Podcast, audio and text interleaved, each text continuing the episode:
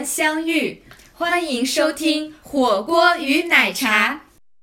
啊，大家好，我是 Tina，我是累的没有心情喝奶茶的 Tina。大家好，我是娟娟，我是累到没有力气吃火锅的娟娟。我们的这一期节目真是来之来之不易，是是的，们这个靠着相互的扶持，最终 还是把这期节目录制了。那我们这哎呦，真是太难了。聊点什么呢？哎呀，这一期的话，我们想到一个题目，可能大家也很感兴趣，就是学英语。因为我跟 Tina 都有一些在国外工作和生活的经历嘛，然后呢，我们也都是非常，呃，就是喜欢学习英语的，所以呢，这个话题我们觉得有很多可以跟大家分享的内容，可能也是大家会感兴趣的一个话题。嗯，所以今天我们会跟大家聊一聊英语中的那些 aha moment。嗯，是的。那首先我们来说一说吧，这个我觉得这个 aha moment 其实随着我们英语的学习阶段也是分一点零版、二点零版和三点零版的哈。我们先来说说一点零版，就是这个语感的培养哈。在最初学英语这个语感培养阶段，有哪些你还印象中比较深刻的 aha moment 吗？嗯。就是当时吧，我我觉得其实当时我能够有一个英语的语感，我觉得最重要的一点其实是，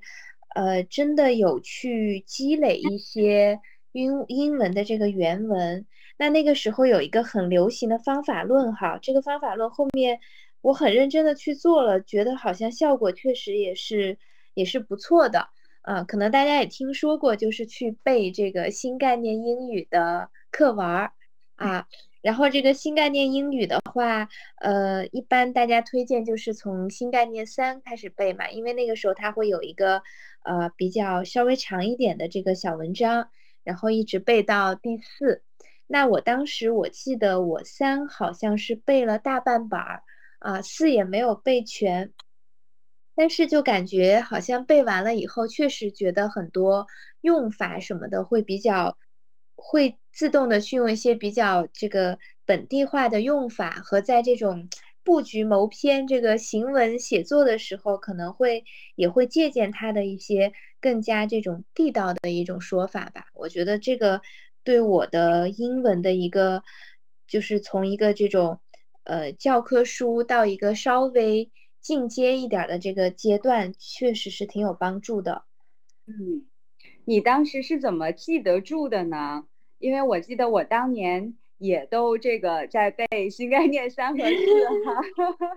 然后我当时应该就是每天晨读，然后去去背，但我感觉其实要记得住还挺难的，感觉听下来你其实是还不仅记住了，还融会贯通了的。我就是。我自己感觉哈，可能我自己本来也比较喜欢语文或者是语言啊，像我以前就是上学背那种语文课文的时候，好像也没有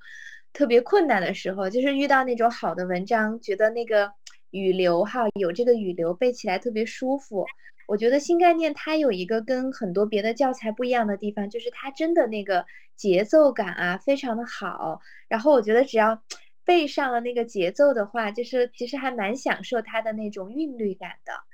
啊，我记得新概念第三册对吧？它的第一课叫 A Puma at Large，这个 这个让我想到最近，嗯，不是有一个这个呃动物园的猎豹出逃的新闻吗？当时有一个这个科普博主哈，他就说大家可能看到这个新闻会想到。A Puma at Large 这篇课文，然后感觉 DNA 都动了，我觉得他就真的是啊，完美的描述了我的一个状况，就是因为那篇课文是第一篇嘛，就像那个背单词一样，第一个单词总是会背很多遍，然后我现在都能记得那篇文章，就是呃，我跟大家做一个很短的分析吧，我记得他第一句是这样的哈，就是 Pumas are large cat-like animals。 which are found in America. When reports came into London Zoo that a wild puma had been spotted 45 miles south of London, they were not taken seriously. 就是啊，大家可能没有看到，现在 娟娟就是背出来的。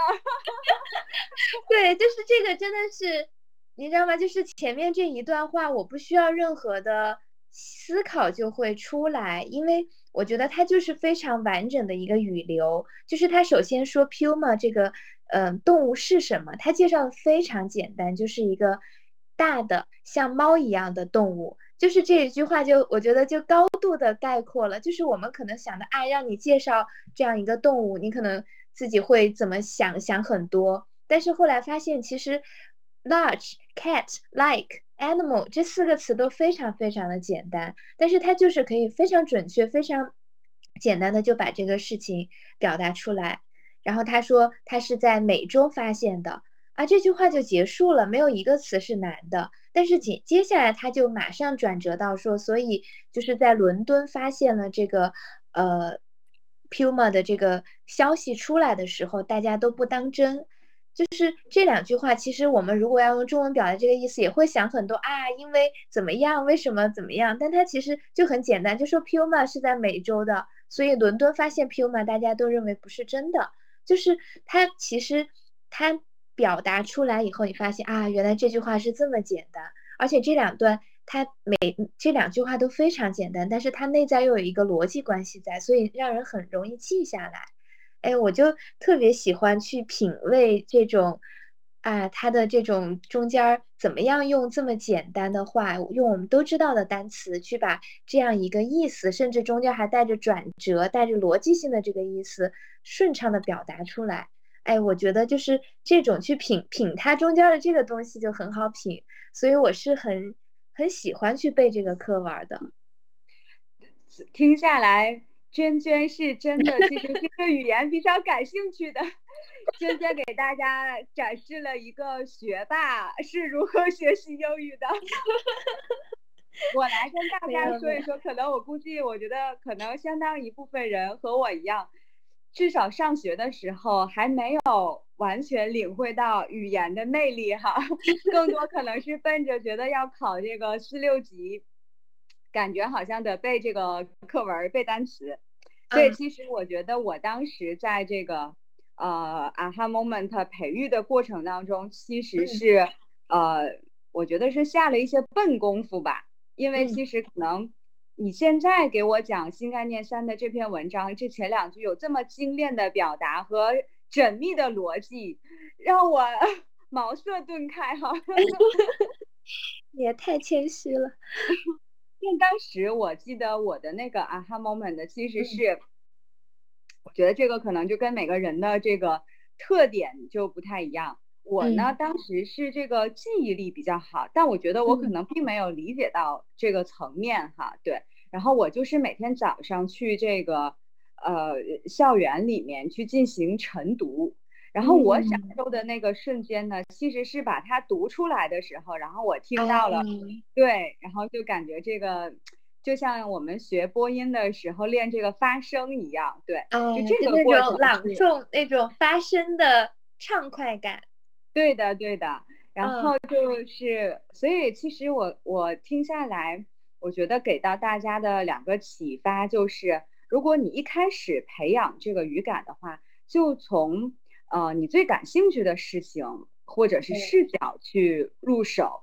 然后这样把你最爱做的事情和这个英语学习结合起来，也许我觉得是一个起步的比较好的阶段哈。对，是的，我记得呃，很多我的同学什么，他们也会通过啊去看看剧呀，或者什么去学英语。其实这个也是把自己的爱好和这个学习的目的结合起来的一个啊很好的一个方式。对，我还记得我大学的时候最爱看的就是《老友记》，然后对，今年也是他们这个要重重新聚首了嘛。对，是的，是的。这个真的是带的哈，对对，非常的经典。听说好像，哎呀，我又在打广告。我想说，听说好像 B 站它会买那个《老友记》的版权，就可能很快会上了。啊，这个咱们就还可以再重温一下经典。对，是的。我听到，我记得你之前也说过，你在学英语的时候会去呃读很多的原文的书啊，这个你能跟我们分享一下吗？好呀，这个其实也是我的一个笨功夫哈，因为我觉得呃这么多年下来，其实我觉得读英文的这个原版的英文书其实是提升语感或者说持续的进行英语能力提升的一个呃很关键和有效的办法。但是呢，其实一开始我觉得我也是走了弯路的哈，但是是凭借着我这个推土机式的执行力，还是弯路也把它推直了，无坚不摧的 执行力。我可以一开始先跟大家分享一下，如果大家去选择英文这个原版的英文书的时候，呃，有一些弯路，大家可以在一开始避免的。比如说，我记得我当时走的第一个弯路就是，我非常喜欢这个，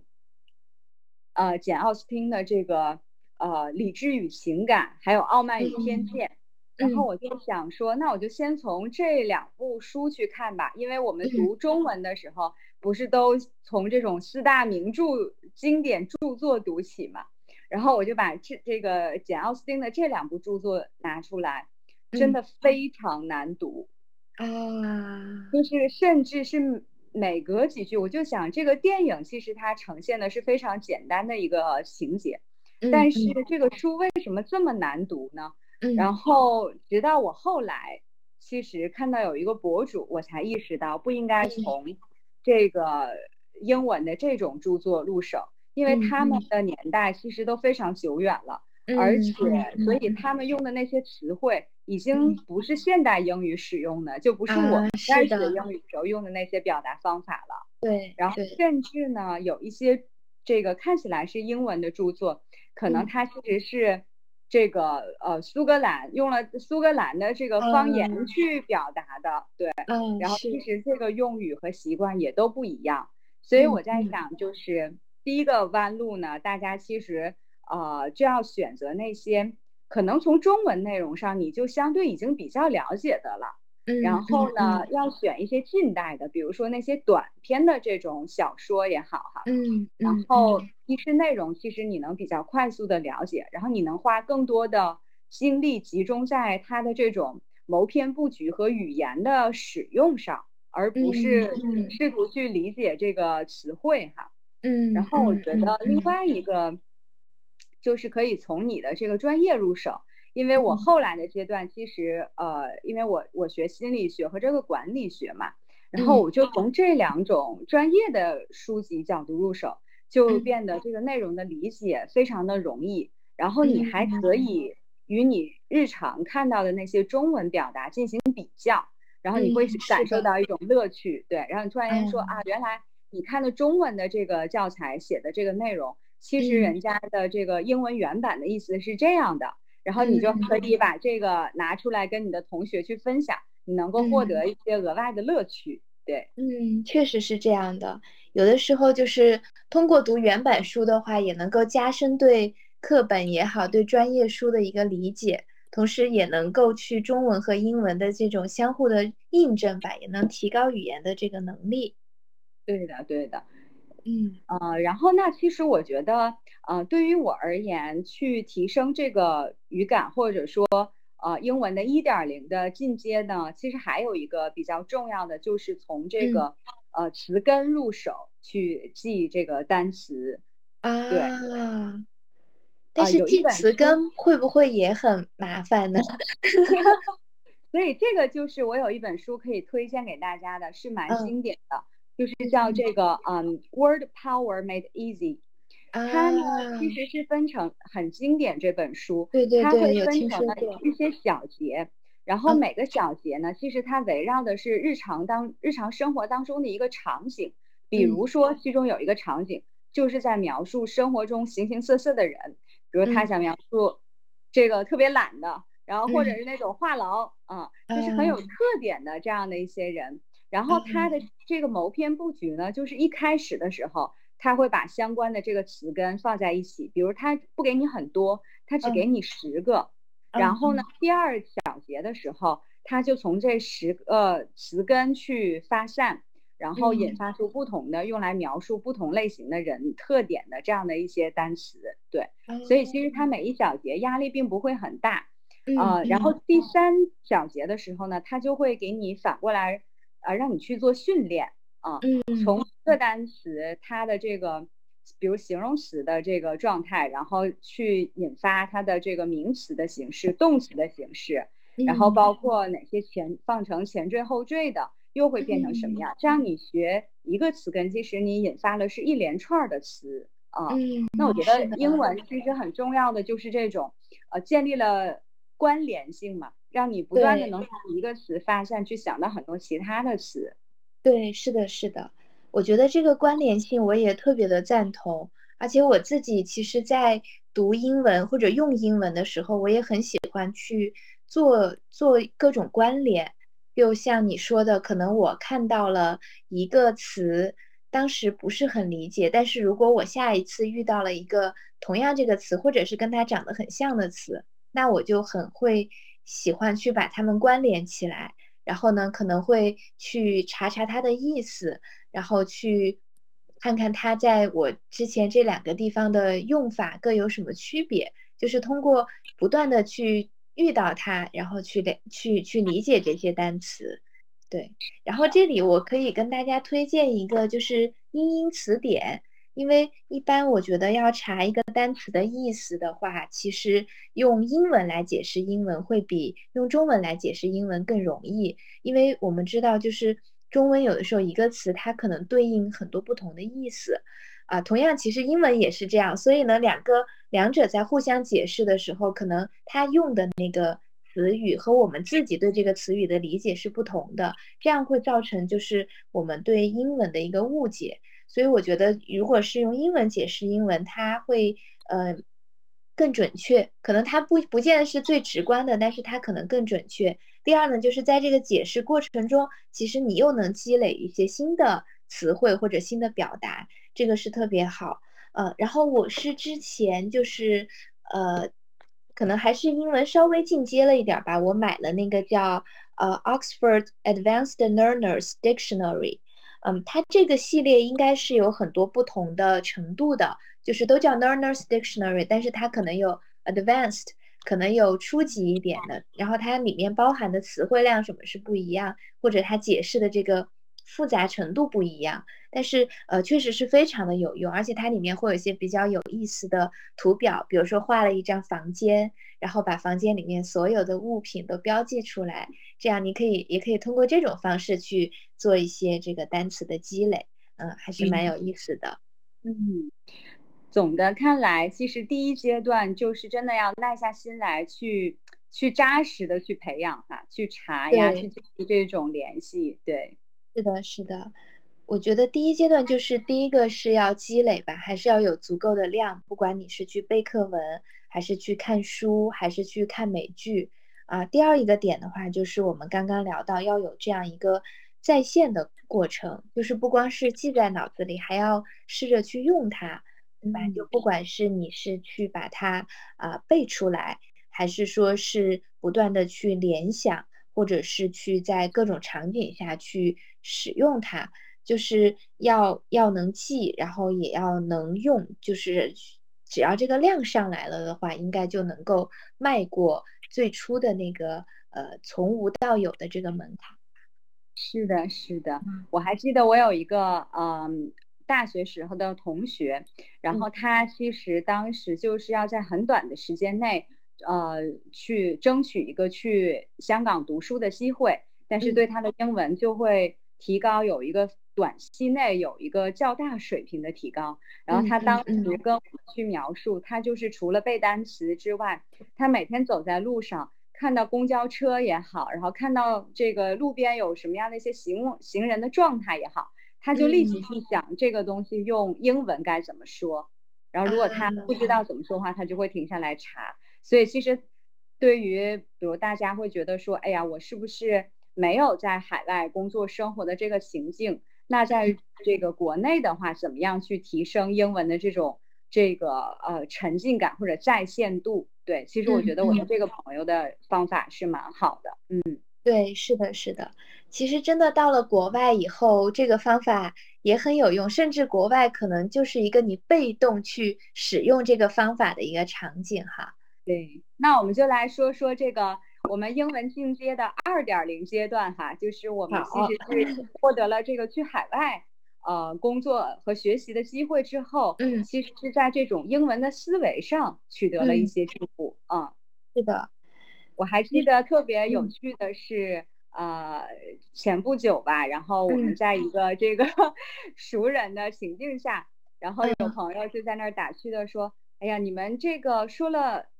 你们在说英文的时候，肯定还是要在心里先想中文，然后把它翻译成英文嘛。”这个时候，我和娟娟其实就面面相觑了一下。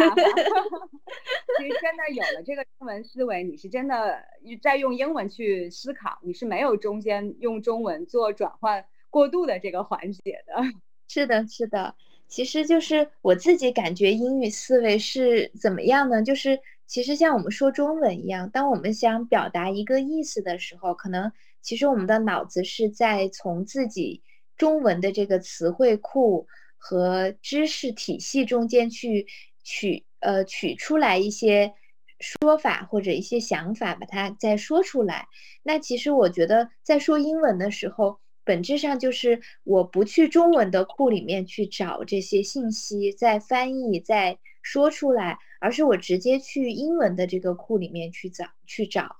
所以我觉得这个真的是，呃，就提到刚刚提到的英语的呃积累是非常重要的，因为。真的是这个找的过程是直接去英文的库找，是不经过中文的库。当然，就是呃，毫无疑问，我们英文的库会比中文的库要小很多。但是呢，一旦就是一只要有一些积累的话，其实它还是能够衍生出来，甚至有一些思维，可能我们之前的想法是中文的，但是它可能如果比较简单的话，我觉得它仍然能从英文的库里去攫取素材，然后很快的去衍生出来。所以导致就是基本上也没有从中文到英文的路径，而是一个从英文到英文的路径。对我是这么去体会的哈，就是所谓的英语思维。嗯，那我们说说我们是在海外的这个期间是怎么样获得了这样的一个英语思维的呢？或者实现了这个情境的呢？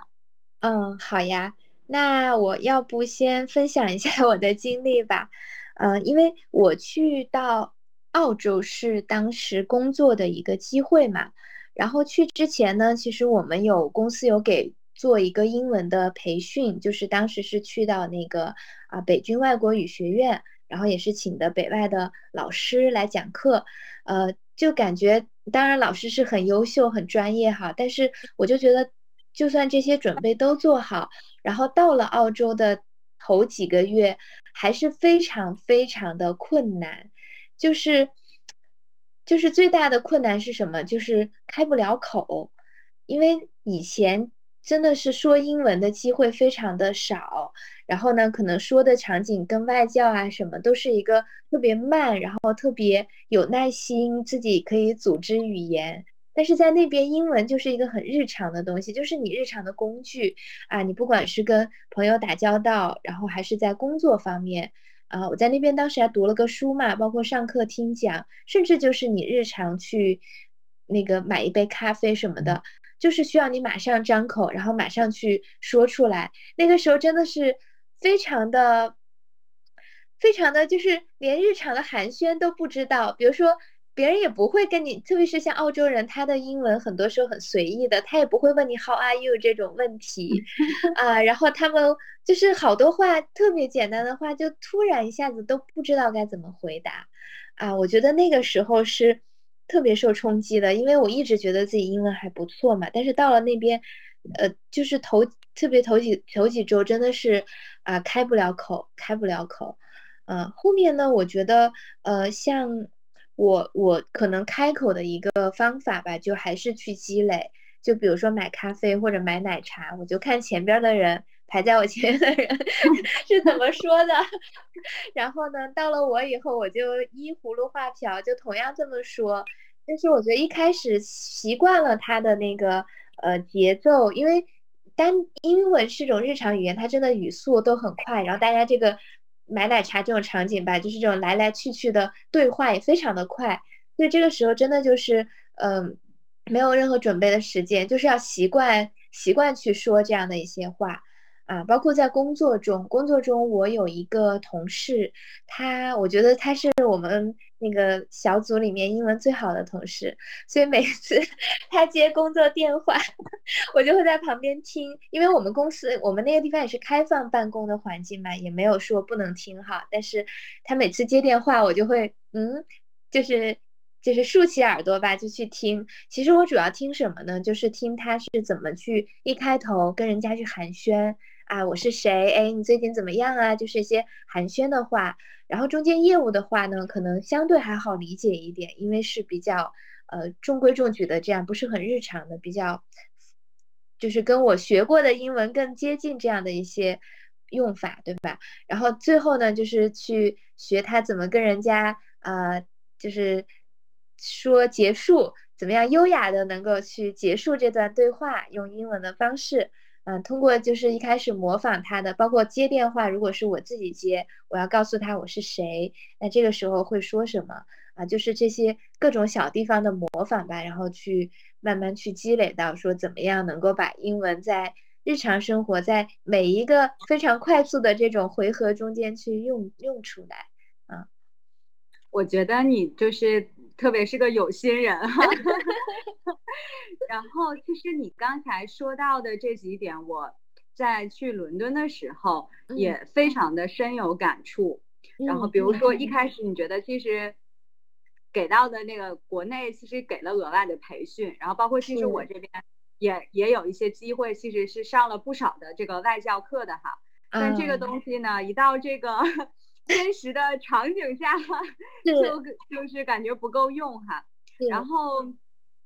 但我觉得我在这里可以跟大家分享一点，就是如果大家在刚出国的时候遇到类似的情境，也完全不用担心。这个不只是我们将英语作为第二语言的人会遇到的情况，即使是以这个英语为母语，给大家举个例子，我们那儿有一个美国过去的小姐姐，那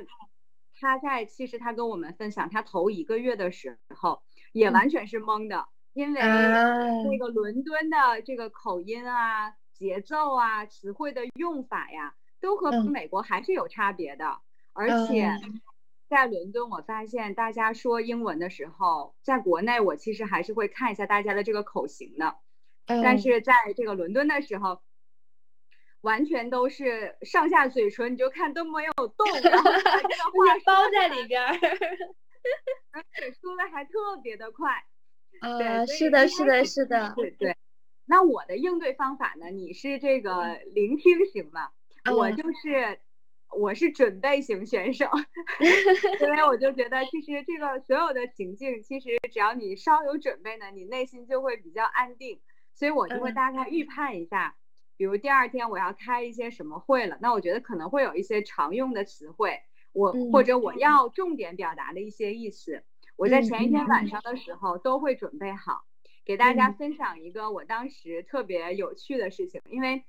啊，我去伦敦的第一天，就会有一位非常资深的 partner 来做我的 mentor，然后跟我去交流。然后我就在想，这个一开始的 orientation 会发生哪些对话呢？然后我就在前一天晚上写写下了若干个他可能会问我的问题。然后我要怎么样去回答他？回答，嗯，对。然后第二天我就胸有成竹的我就去了。我想我已经准备了这么多问题，而且我还准备了，即使那些我觉得我暂时回答不上来，我应该怎么样优雅的把这件事情过圆过去的。但是 第一天他竟然问了我第一句话是：你觉得伦敦 office 和北京 office 有什么差别？我在心里暗暗的想，我到伦敦 office 还没有五秒钟，你问我差别，打了你一个猝不及防啊！对，但是我确实觉得，其实啊，一开始你可能多做一点准备的话，啊，结合不同的场景做一些准备的话，其实也没有那么的，你就不会那么的紧张吧？至少你会保证自己这个有话聊哈。有可以说的。嗯。然后其实我之前在去伦敦之前上外教课的时候，我就是我就是一个擅长 DIY 的人哈，总给老师提建议。我觉得每节课本来老师是固定的这个课程，但是我其实是呃每节课之前我都想好一个聚焦的场景，然后我想要谈论的话题，然后我就给老师 DIY 这个课程的教案。哎，我觉得你这个方法特别好，因为现在我感觉这种在网上跟外教聊天这种服务吧，也是越来越流行了。我周围也有同事，呃，让他的小孩啊去做这些。我觉得你刚刚提到这个方法，他们也能用得上。就是能够去想到一些我怎么去用它的场景，不光是说啊，我就是好像要做一个什么雅思对话，要说几分钟。其实我觉得在国外真正生活中，或者是你真的要用到这个语言的话，它。可能没有我们想象的那么的正式，就像你刚刚讲的，可能我准备了很多特别 formal 的问题，但是人家一上来一个寒暄，就让让你一下子就懵掉了，不知道该怎么说。所以我觉得，其实大家可能多想象一些生活中的场景，然后去跟外教去交流，包括去跟他学习这个当地人的文化这种交流的方式哈。其实这个是一个特别重要的事情。好，由于时间的关系呢，我们今天的话题就先聊到这里啊。接下来我们还会有更多关于英语学习的分享，就请大家期待下一期吧。用心生活，慢慢相遇，火锅与奶茶，我们下期见。